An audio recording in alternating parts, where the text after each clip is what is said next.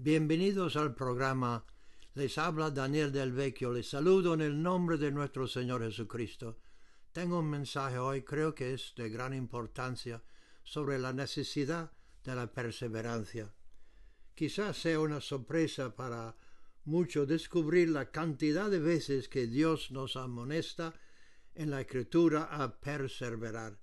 Jesús puso el ejemplo del pámpano y la vid y dijo en San Juan capítulo 15, el que en mí no permanece, está hablando de alguien que ya está en Cristo, el que en mí no permanece, será echado fuera como pámpano y se secará, y los recogen y los echan en el fuego y arden. Si permanecéis en mí y mis palabras permanecen en vosotros, Pedid todo lo que queréis y os será hecho. La perseverancia es el requisito principal de recibir respuestas a la oración. El Señor dijo, pedid y se os dará, buscad y hallaréis, llamad y os será abierto. Entonces hay tres niveles de oración. Hay oraciones de pedir y hay oraciones cuando tenemos que seguir llamando y luego hay oraciones en que tenemos que buscar esas perlas escondidas. Entonces son diferentes niveles. Se recibe algo pidiendo, pero a, veces hay que llamar.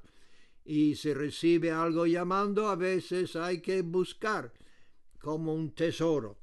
Así que perseverar significa mantenerse constante, continuar firme aun cuando las condiciones sean adversas o severas o críticas. Perseverar implica proseguir con decisión ante la adversidad, ser tenaz y no darse por vencido. La Biblia pone de relieve la importancia de la perseverancia. Estos son algunos textos, algunos ejemplos que quiero darle. En la parábola del sembrador, Jesús dijo, mas el que cayó, o la que cayó en buena tierra, la semilla que cayó en buena tierra, estos son los que con corazón bueno y recto retienen la palabra oído y dan fruto con perseverancia. Lucas capítulo 8. Luego en Mateo 24 Jesús dijo, mas el que persevere hasta el fin, éste será salvo.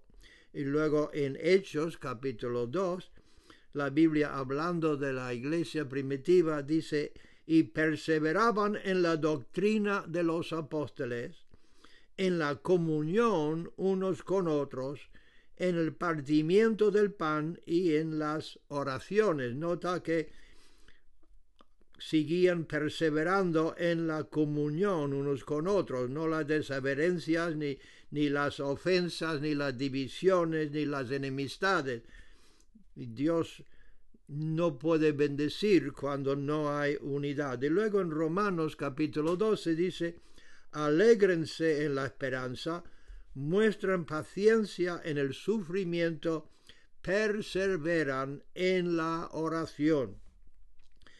Y luego en Colosenses San Pablo escribe, perseverad en la oración, velando en ella con acción de gracia. Así que la Biblia nos enseña que la perseverancia es la clave para triunfar. Hay que perseverar en la doctrina, en la fe, en la oración, ser firmes y constantes y no movernos de nuestra esperanza. No obstante, muchas personas se dan por vencidos fácilmente y no están preparados para afrontar las dificultades, las pruebas que pueden surgir. Nunca han desarrollado el deseo de perseverar. La persona inconstante o de doble ánimo no puede perdurar. El que persevera no cambia de temperatura según el medio ambiente no es una persona tibia, sino alguien que se mantiene ferviente sirviendo al Señor. Estamos, queridos hermanos, en una guerra espiritual, quererlo o no, una guerra contra las fuerzas de maldad, y no podemos relajarnos más ahora mismo que estamos en esta situación de la pandemia. No hay un tiempo en la vida cristiana en que podemos quitar nuestras armaduras y dejar de resistir ante las influencias mundanas influencias diabólicas. Hoy como nunca antes debemos estar firme, inmovible, despierto espiritualmente. La raíz de la palabra perseverar viene de la palabra severo, perseverar, severo.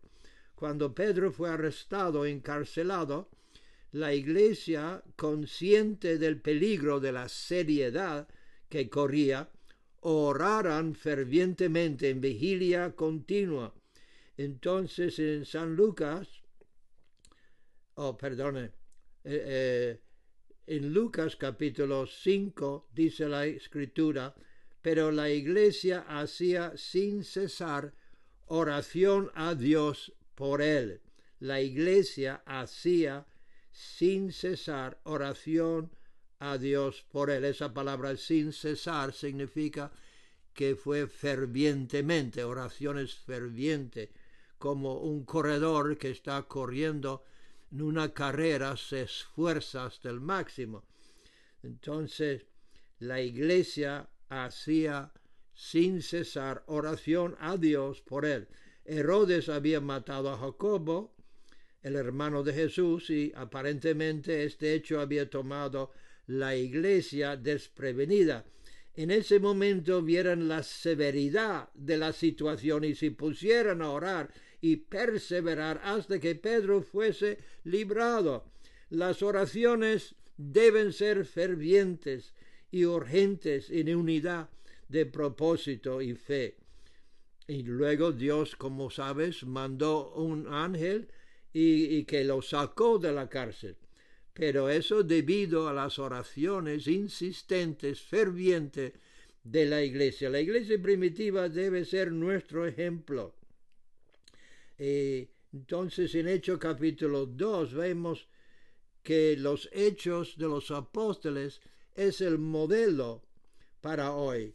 No es simplemente histórico o transicional, como algunos dicen, sino es un modelo para instruirnos tanto en los éxitos y como los errores. Entonces la escritura dice, perseveraban en la doctrina de los apóstoles, en la comunión unos con otros, no división, sino comunión, en el partimiento del pan y en las oraciones. La persecución había puesto a la iglesia en alerta roja la vida del apóstol Pedro estaba en juego y la iglesia cayó de rodilla orando y perseverando en oración. Entonces una situación severa produce la perseverancia o la persistencia para alcanzar nuestra meta de ser una iglesia triunfante. Debemos perseverar en la doctrina, en la fe y en las oraciones. Somos salvos, dice la Escritura, si mantengamos nuestra confianza firme hasta el fin. No te rindes, queridos. Nunca podrá progresar más allá de cierto punto si no aprendes a perseverar. Entonces, a veces el desánimo, el desaliento, los desengaños y los tiempos de adversidad nos debilitan y nos distraen de nuestra meta.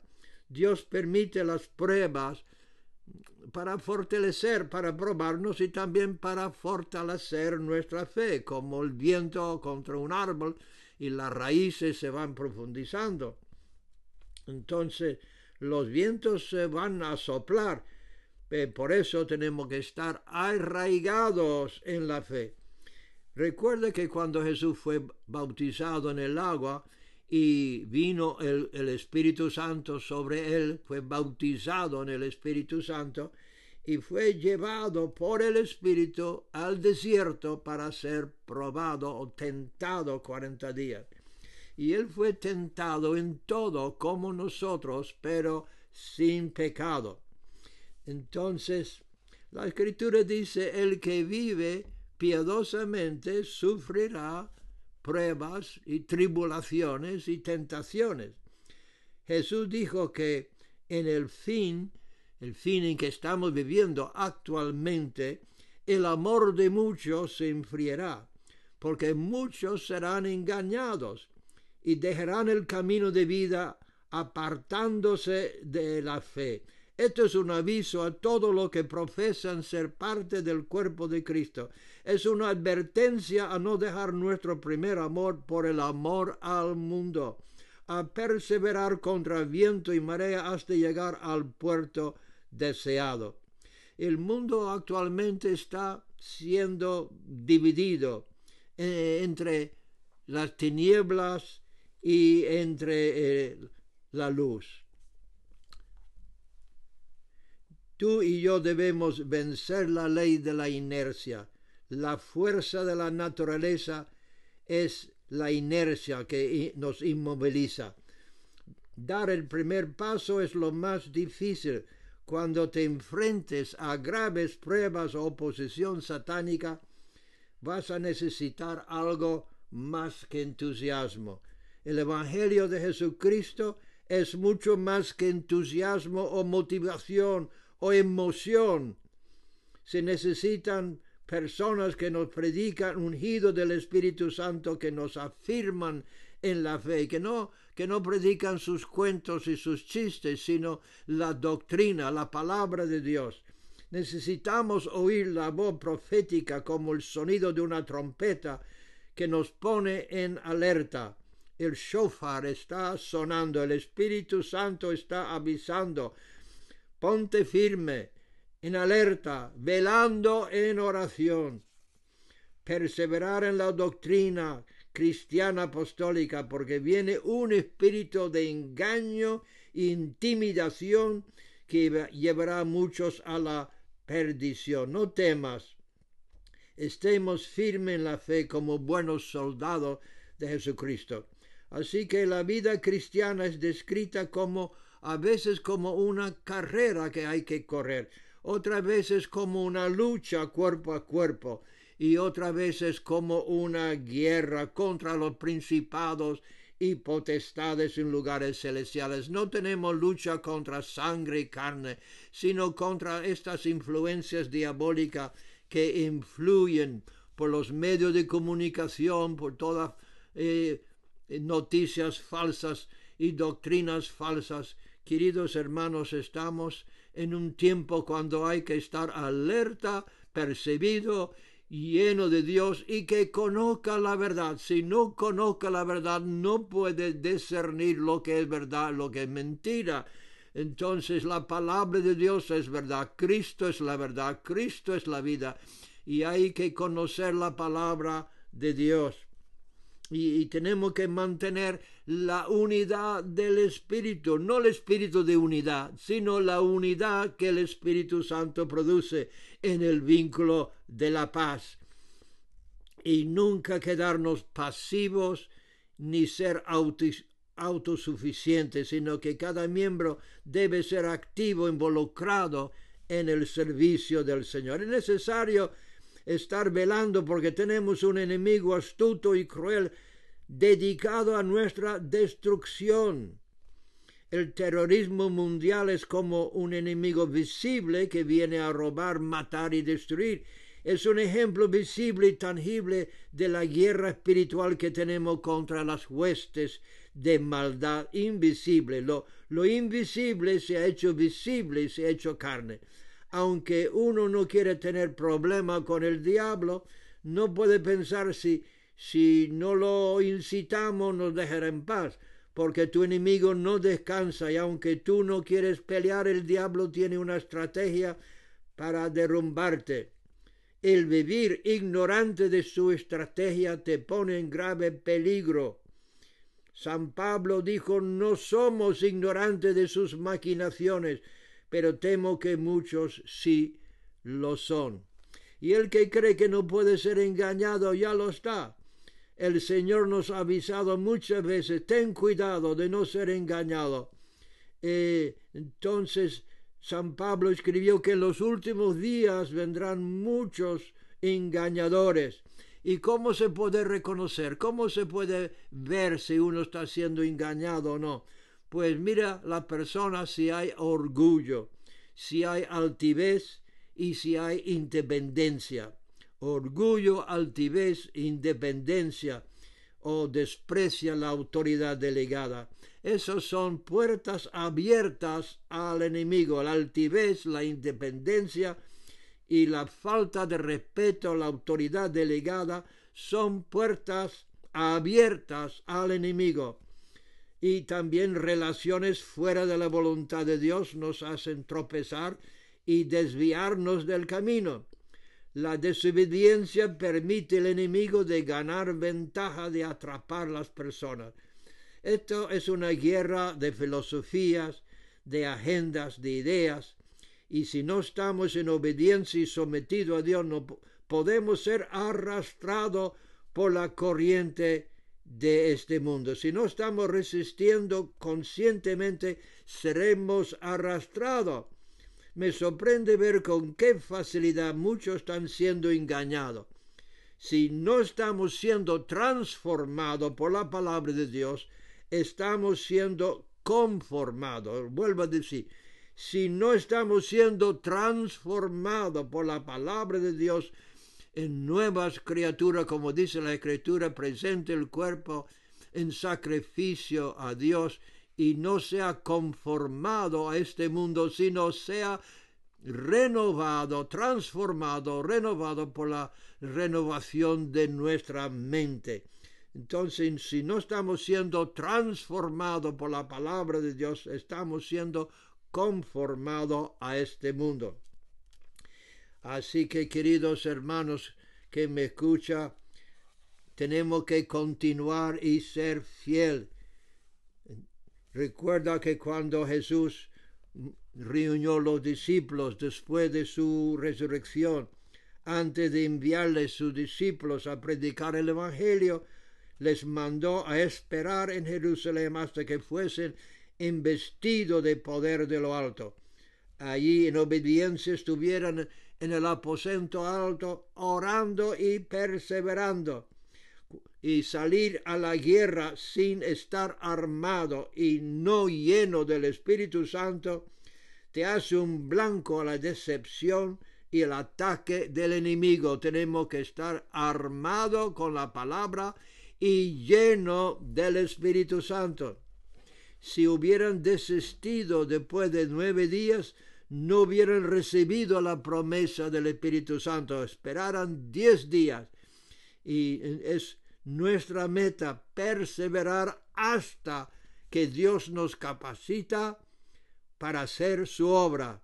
Nada ni nadie debe impedir o interrumpir nuestra búsqueda los discípulos del primer siglo, unidos en espíritu y con un solo propósito, perseveraban en la doctrina apostólica, en la comunión unos con otros, en el amor y en las oraciones. Así que la inconstancia, la flaqueza, el doble ánimo que es tan evidente en las, muchas de las iglesias hoy en día, es la causa del estado anémica espiritualmente del cuerpo de Cristo Jesús. Así que vamos a terminar a decirle que el Señor está avisándonos. Cuando truena, recuerda que va a haber una lluvia. Y a pesar de lo que estamos viendo actualmente, a pesar de la apostasía en la iglesia, hay un mover, hay un renuevo, hay un pueblo de Dios que está clamando seguramente tú eres uno de ellos, estás sintiendo los temblores porque Dios está pronto de entrar en la historia con un nuevo avivamiento. Persevera, no sea llevado por la corriente, no sea llevado por lo que están diciendo otros que, que hay mucho tiempo. Estamos llegando al final de los tiempos. El Señor ha dicho que en los últimos días, dice Dios, derramaré de mi espíritu sobre toda carne. Vuestros jóvenes verán visiones y yo pregunto a los jóvenes, ¿qué visión estáis viendo? ¿Qué visión estás viendo? ¿Qué es lo que toma tu atención? estás viendo visión de que en estos últimos días el Evangelio va a llegar al fin del mundo. Nunca en la historia humana, nunca en la historia de la iglesia cristiana hemos tenido una oportunidad como actualmente por la tecnología de poder llevar el Evangelio de Jesucristo al mundo entero. Er, ahora es nuestro momento. Levantémonos porque el Señor dice que en los últimos días derramaré de mi espíritu sobre toda carne. Aunque hay apostasía, aunque hay muchos que se apartan de la fe, Dios tiene su remanente, Dios tiene los que no se han contaminado con, con el mundo y con la carne, Dios tiene su pueblo y tú seguramente puedes ser uno de ellos. Yo te voy a dar un encargo, el encargo que San Pablo dio a Timoteo, pero es para todos nosotros.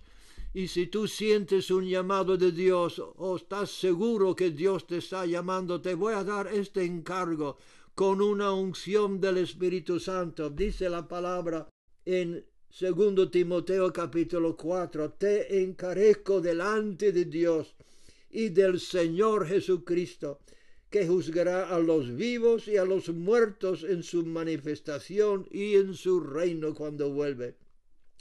Ahora eso es para ti, para mí, que prediques la palabra, que instes a tiempo y fuera de tiempo, redarguye, reprende, exhorta con toda paciencia y doctrina, porque vendrá tiempo cuando no sufrirán la sana doctrina, sino que teniendo comezón de oír, se amontonarán maestros conforme a sus propios concupiscencias y se apartarán de la verdad el oído y se volverán a las fábulas.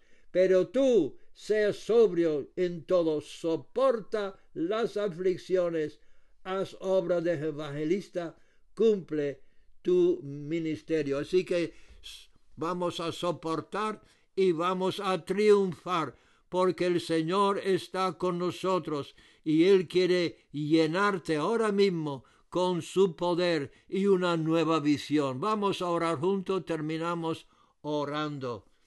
Padre Santo, e inclina su rostro ahí donde está, cierra sus ojos y vamos a ir orando. Padre Santo, Padre nuestro, en el nombre de nuestro querido Señor Jesucristo, tu Hijo amado, te pedimos, Señor, que comienza un avivamiento en los que han escuchado este mensaje que hay, Señor, un viento recio como hubo en el aposento alto, un viento del Espíritu Santo, y que hace germinar la semilla de la palabra, la semilla que hemos estado predicando durante años. Señor, envía la lluvia torrencial del Espíritu de Dios, envía el viento del Espíritu de Dios para que Dios levanta nuevos mensajeros, apóstoles y profetas, evangelistas y pastores y maestros.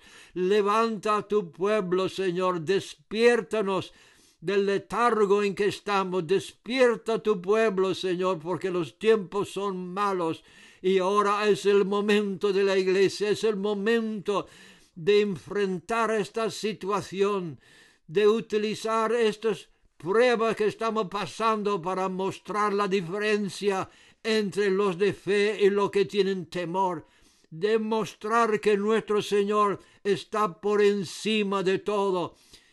Ahora, Señor, unge tu pueblo, una lo que están escuchando tu palabra y levanta un ejército nuevo para enarbolar la bandera de la verdad. Te bendecimos, Señor, te damos las gracias te glorificamos en el nombre poderoso de Jesucristo. Mantenga, Señor, estos lo que están escuchando, manténgales firmes en la fe, que perseveran, que sean constantes, inmovibles en la fe de Cristo y que Dios sea con nosotros. Lo pedimos en el nombre poderoso de nuestro querido Señor Jesucristo. Amén y amén.